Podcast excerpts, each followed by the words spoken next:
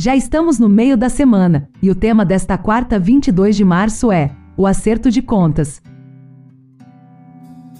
Então vamos continuar com o nosso estudo desta semana, da última lição deste trimestre. Nós alegamos que somos cristãos e que esperamos a segunda vinda de nosso Senhor nas nuvens do céu. Que faremos então com o nosso tempo, entendimento e as nossas posses que não nos pertencem, mas nos foram confiados para provar nossa fidelidade? Devemos levá-los a Jesus. Devemos empregar nossos tesouros no avanço de sua causa. Assim, obedeceremos à ordem que está em Mateus 6, dos versos 19 a 21, que diz: Não acumulem tesouros sobre a terra, onde as traças e a ferrugem corrói e onde ladrões escavam e roubam mas ajuntem tesouros no céu, onde as traças e a ferrugem não corroem, e onde ladrões não escavam nem roubam. Porque onde estiver o seu tesouro, aí estará também o seu coração. E o livro Conselhos sobre Mordomia, página 82, traz o seguinte parágrafo: Chegou-se a entender que os talentos só são dados a uma certa classe privilegiada, com exclusão de outros que certamente não são chamados a partilhar das tarefas ou recompensas. Mas não é isso que a parábola apresenta.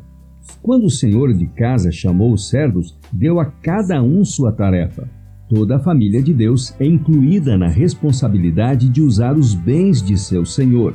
A todos tanto aos que ocupam posições de destaque quanto aos humildes, tanto a ricos quanto a pobres, o Mestre tem conferido talentos. A alguns mais, a outros menos, de acordo com as diferentes capacidades. A bênção de Deus repousará sobre os obreiros sinceros, amáveis e diligentes. Seu investimento terá êxito e ganhará muitas pessoas para o reino de Deus, e eles mesmos receberão um tesouro imortal Todos são agentes morais a quem são confiados os bens do céu. O valor dos talentos concedidos será de acordo com a capacidade de cada um. Deus dá a cada pessoa a sua obra e espera resultados correspondentes às diversas capacidades que lhes foram confiadas. Ele não exige um lucro de dez talentos daquele para quem deu apenas um. Não espera que uma pessoa pobre faça as mesmas doações que uma rica. Não espera do fraco e sofredor a atividade e força que um homem sadio tem. O único talento usado da melhor maneira será aceito por Deus conforme o que a pessoa tem e não segundo o que ela não tem. 2 Coríntios 8, verso 12. Deus nos empresta capital para que façamos investimentos. Não é nossa propriedade e desagradamos a Deus se ajuntamos ou se gastamos como queremos os bens de nosso Senhor. Somos responsáveis pelo uso ou abuso daquilo que Deus assim nos empresta?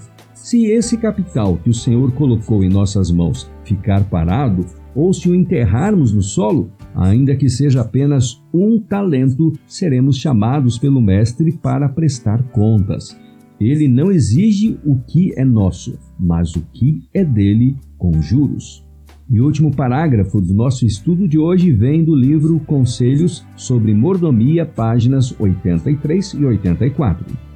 Cada talento devolvido ao mestre será minuciosamente analisado. A conduta dos filhos de Deus e aquilo que lhes foi confiado não serão considerados um assunto sem importância, Cada indivíduo será tratado pessoalmente e dele se exigirá que dê conta dos talentos que lhe foram confiados, quer os tenha desenvolvido ou deles tenha feito mau uso.